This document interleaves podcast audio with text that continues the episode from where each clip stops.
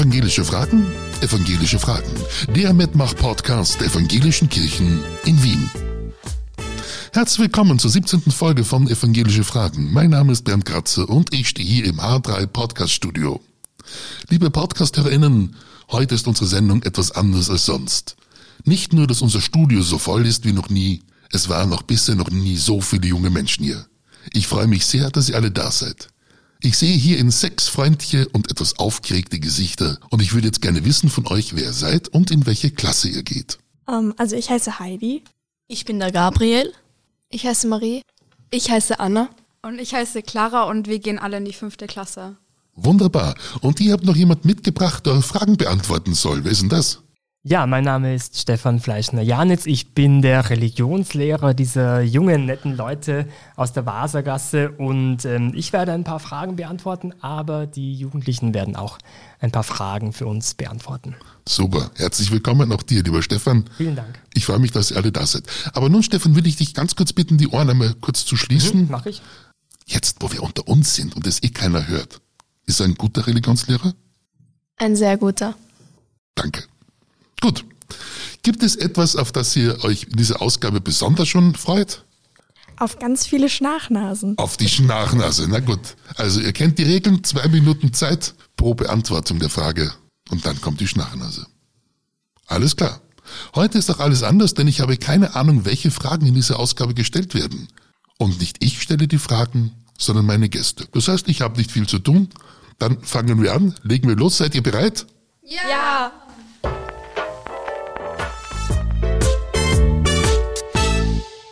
Und wir beginnen gleich mit der ersten Frage, die Anna für uns beantworten wird. Anna, diese Frage kam von den Schülerinnen und Schülern. Was ist denn eine Christvesper?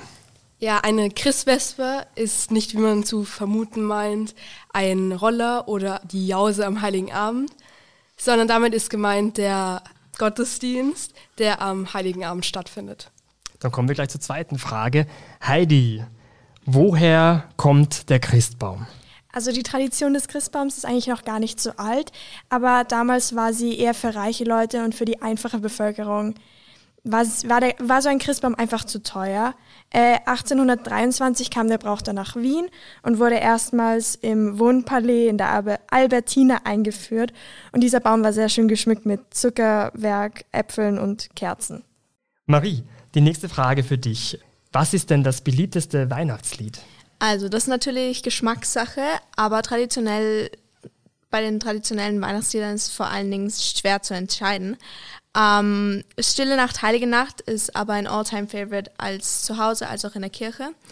Ähm, von modernen Weihnachtsliedern würde ich sagen Christmas von Wham, weil es äh, oft im Internet vor allen Dingen zu sehen ist und das Internet hat ja recht. Last Christmas, wer hat es noch nicht gehört? Vielen Dank.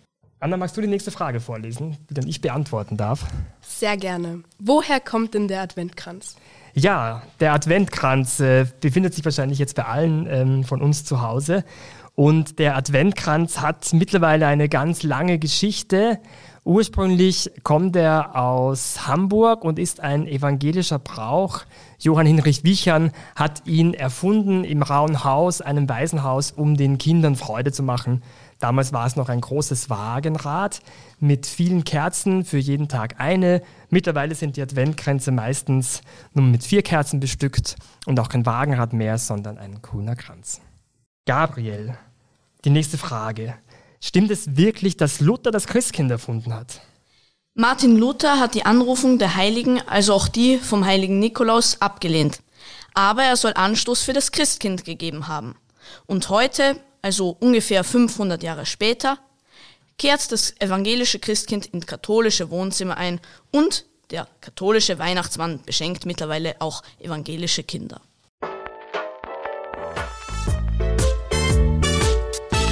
Und damit sind wir schon bei Frage Nummer 6. Also ihr seid von der Schnachnase ganz weit weg.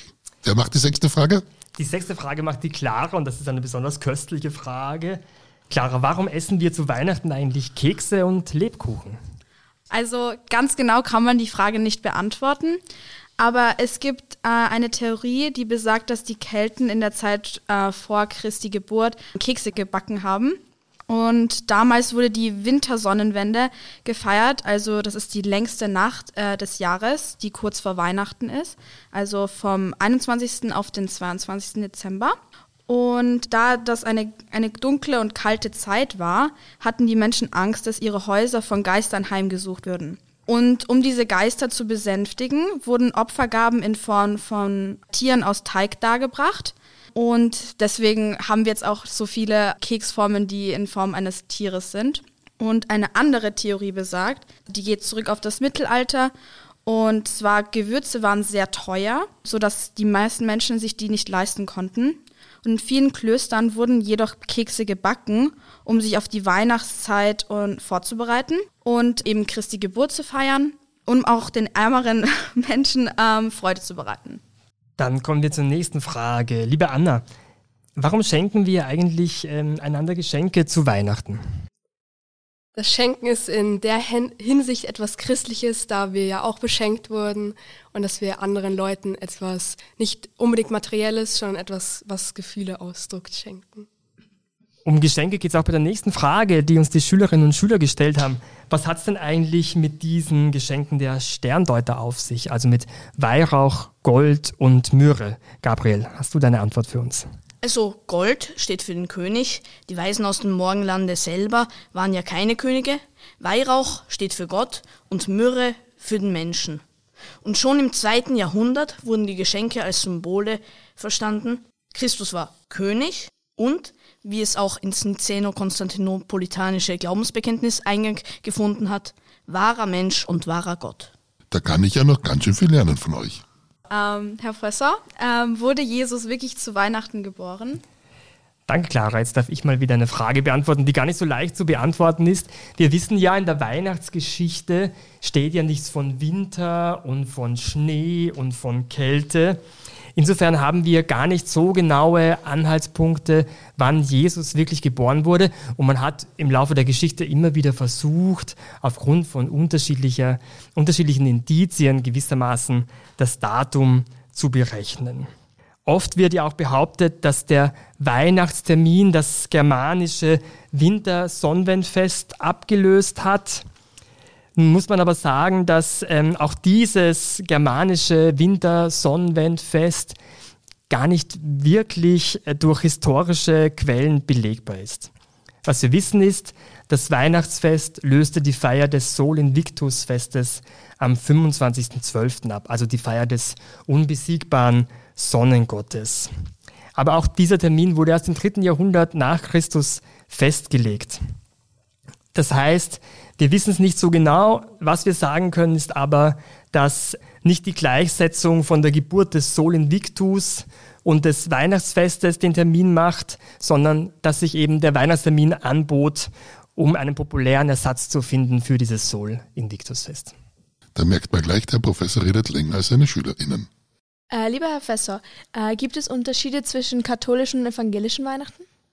Das ist eine sehr gute Frage. Früher gab es tatsächlich viele konfessionell geprägte Bräuche, aber mittlerweile hat sich das Ganze durchmischt. Wir haben schon gehört, das Christkind kommt auch ähm, zu den katholischen Kindern und auch evangelische Kinder bekommen vom Nicolo ein Geschenk. Das heißt, die Bräuche haben sich vermischt und ich denke, beide Kirchen profitieren auch davon.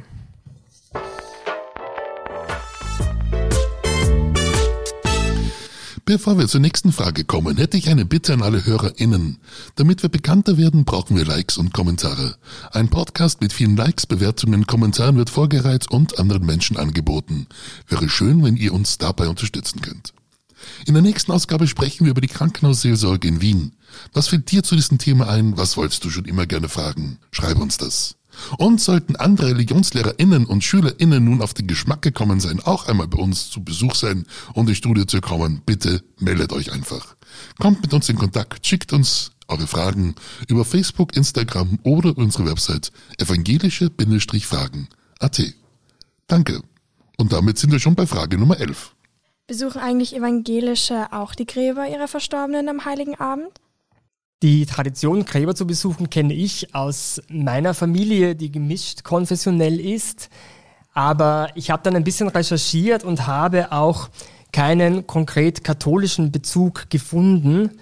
Das heißt, ich denke mir, es ist einfach ein schöner Brauch, am heiligen Abend, am Vormittag oder am frühen Nachmittag auch an jene Menschen zu denken, die eben nicht mehr mitfeiern können, weil sie schon verstorben sind. Das heißt, ein schöner Brauch, auch wenn er vielleicht gar keinen kirchlichen Bezug hat. Jetzt freue ich mich, dass ich wieder ähm, eine Frage stellen darf und nicht antworten muss. Denn ähm, Marie, dich möchte ich fragen, seit wann wird Weihnachten eigentlich gefeiert? Ähm, das genaue Datum des ersten Weihnachtsfestes ist nicht bekannt. Äh, die Tradition wurde vermutlich zwischen dem zweiten und dem dritten Jahrhundert nach Christi Geburt entwickelt.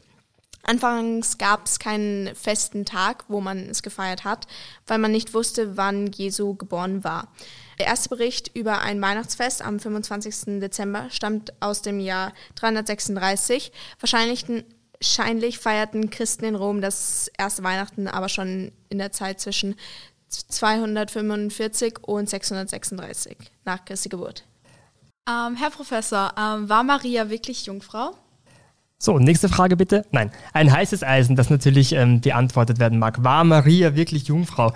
Diese Jungfrauengeburt kennen wir aus, den biblisch, aus der biblischen Weihnachtsgeschichte und wir kennen sie aus dem Glaubensbekenntnis. Es ist der Versuch, eine Antwort darauf zu geben, ob Jesus eben nicht nur ein Mensch war, sondern ob Jesus auch Gott war und ob er der Sohn Gottes war. Und in der Antike war es durchaus üblich, so etwas wie ähm, Jungfrauengeburt zu postulieren, um eben zum Ausdruck zu, zu bringen, da, da stammt jemand direkt von Gott ab. Also ich denke da etwa auch an die Pharaonen. Für uns Christinnen und Christen ist diese Frage aber, glaube ich, gar nicht so zentral. Das Wichtige ist, dass Gott eben nicht nur oben im Himmel thront, sondern dass er auch zu uns herunterkam auf die Erde, ein kleines Baby wurde, schutzlos, hilflos, ein Mensch wie du und ich. Und ganz gleich, wie man dann auch zu dieser Frage steht, Jungfrauengeburt, ja oder nein, das Entscheidende ist doch, dass Gott Mensch wurde in Jesus. Die nächste Frage. War Jesus wirklich der Sohn Gottes? Und da schließt die Frage auch gleich gut an. War Jesus wirklich der Sohn Gottes im Glaubensbekenntnis? Davon war vorher schon die Rede, bekennen wir das natürlich. Und das hat natürlich auch einen Hintergrund. Die Bezeichnung Sohn Gottes war im Alten Testament schon auch so etwas wie ein Ehrentitel und in Sohn Gottes soll natürlich zum Ausdruck kommen, dass es ein ganz besonderes Verhältnis gibt zwischen Gott und Jesus. Ich denke, Sohn ist auch eine Art von Bild, das uns hilft, uns ein bisschen besser vorstellen zu können, wie ist dann das Verhältnis zwischen Gott und Jesus? Wie kann man das denn denken? Und wir wissen ja, der Heilige Geist kommt noch dann dazu mit der Trinität. Ich glaube schon, dass Jesus Gottes Sohn war, aber wir müssen ein bisschen uns überlegen, was bedeutet das eigentlich? Für mich bedeutet es, dass es zwischen Gott und Jesus nichts gab, was sie getrennt hat und dass das das Besondere von Jesus ausgemacht hat. Ist der Heilige Abend auch bei den Evangelischen ein Fasttag? Spannende Frage. Wir kennen das ja in Österreich, der Karpfen, der zum Mittag gegessen wird am Heiligen Abend. Das kommt tatsächlich aus dem katholischen Brauchtum. Denn der heilige Abend, und zwar eigentlich der Vormittag und der Mittag des heiligen Abends, zählt ja noch zur Adventzeit. Und gerade für Katholiken und Katholikinnen ist der Advent ja auch eine Fastenzeit. Insofern gibt es dann diese speziellen Speisen. Wir evangelisch haben ja ein entspanntes oder gespanntes Verhältnis zum Fasten. Das heißt, ähm, diese Tradition kennen wir so bei uns nicht. Das heißt, ich denke, wenn ein Karpfen in evangelischen Familien am Heiligen Abend auf dem Tisch landet, dann wohl eher, weil man ihn gerne isst, aber nicht, weil man jetzt das Bedürfnis hat zu fasten.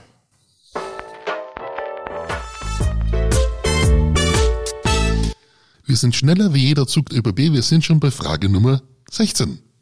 Gibt es typisch evangelische Traditionen rund um Weihnachten? Das ist eine gute Frage. In unserem Land, Österreich, sind natürlich viele Weihnachtstraditionen katholisch geprägt. Das ist klar, das liegt auch daran, dass wir hier einfach eine kleine Minderheit sind und äh, wahrscheinlich werde ich jetzt hier Dinge aufzählen, wo Katholikinnen und Katholiken sagen, das machen wir ja auch. Aber ich denke mir, zu einem evangelischen Weihnachtsfest gehört natürlich dazu, dass man vielleicht zu Hause die Weihnachtsgeschichte liest, bevor man die Geschenke auspackt. Und wir haben auch schon von der Christvesper gehört. Diesen Gottesdienst gibt es so in dieser Art und Weise nur bei uns Evangelischen. Und ich denke, auch Krippenspiele haben bei uns eine große Tradition. Aber die gibt es auch in den katholischen Gemeinden. Insofern würde ich sagen, dass es gar nicht wirklich so ein speziell evangelisches Brauchtum zu Weihnachten gibt. Ähm, Herr Professor, gibt es in evangelischen Familien auch Weihnachtskrippen? Ja, in evangelischen Familien gibt es auch Weihnachtskrippen, auch in evangelischen Kirchen werden Krippen aufgestellt, obwohl die Krippe ja an und für sich ein spezifisch katholischer Brauch ist und auch aus aus Rom kommt, also aus dem Süden Europas. Ähm, die erste Weihnachtskrippe im Norden soll es erst 1562 gegeben haben. Und gerade die Reformierten hatten mit der Weihnachtskrippe natürlich immer wieder so ihre Schwierigkeiten. Ähm, die Reformierten legen ja großen Wert auf das Bilderverbot. Und wenn man dann sich diese Weihnachtskrippen anschaut mit den bildlichen Darstellungen, dann kann man sich vorstellen, dass das da eine gewisse Skepsis gab nicht zu Unrecht, wenn man bedenkt, dass Jesus in diesen Krippen meistens ein, ein weißer Jüngling ist mit blonden Haaren, dann kann man das schon kritisch hinterfragen.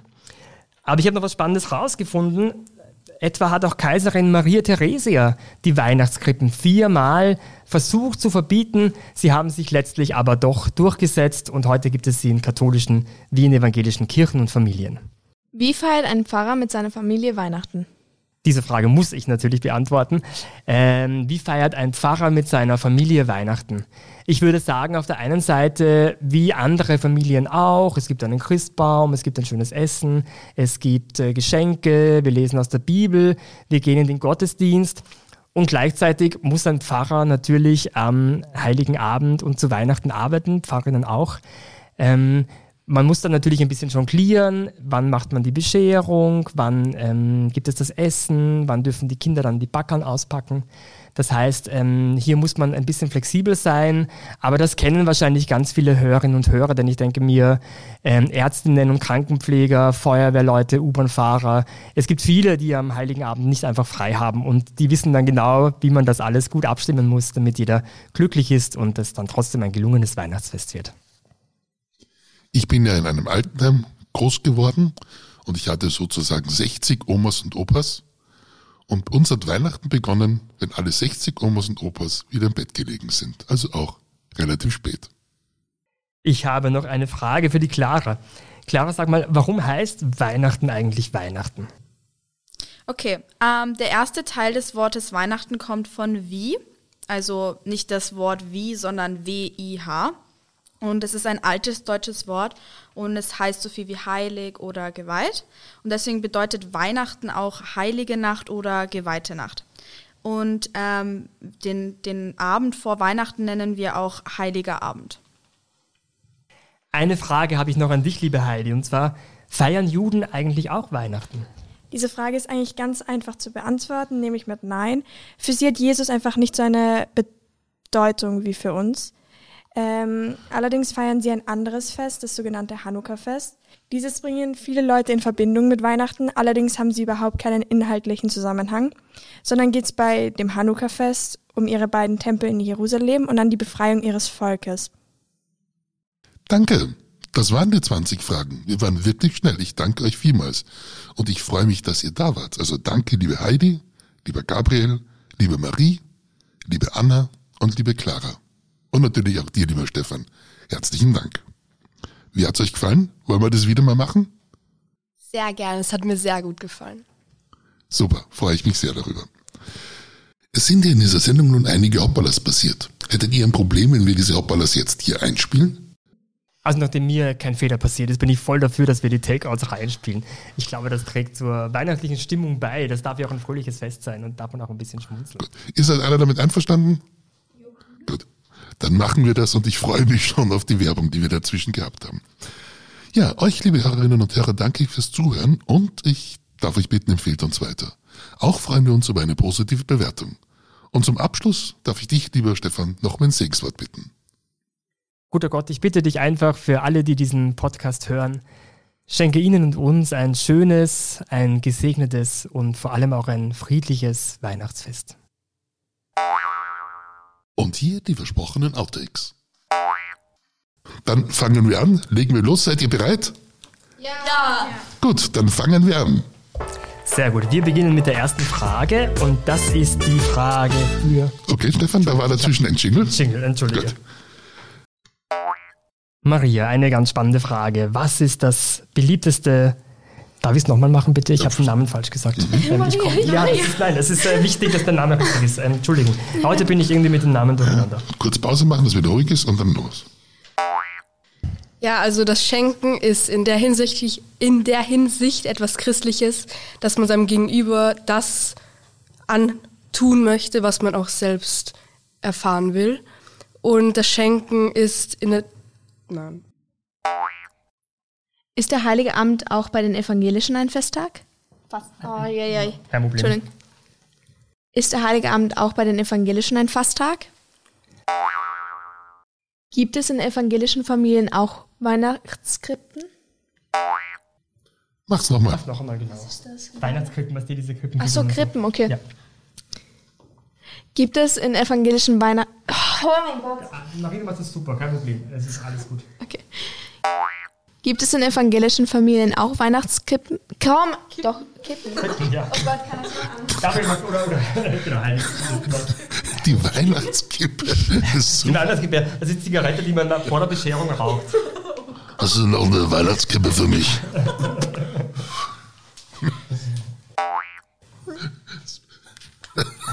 Special Guest, die Weihnachtskippe. Gefällt mir. Ich kann es nochmal machen. Ja, super. Diese Folge ist gesponsert von Marlboro, der Weihnachtskippe. Okay. Gibt es denn typisch evangelisch... Oh mein Gott, ich habe das falsch gelesen. Gabriel, bitte mach.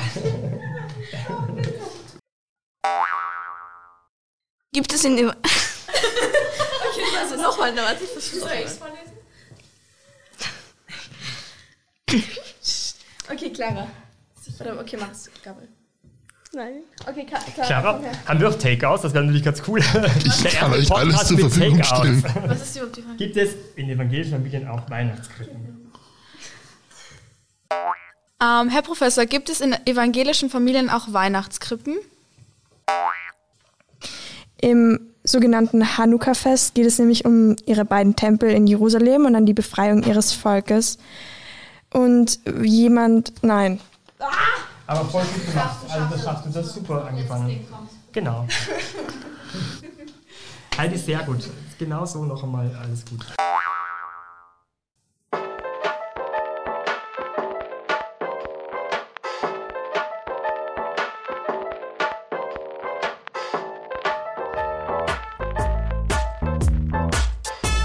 Und damit kommen wir zum Schluss. Also folgt uns auf Facebook oder Instagram oder kommt auf unsere Website evangelische-fragen.at. Lasst mich wissen, was euch interessiert. Ich freue mich über eure Nachrichten.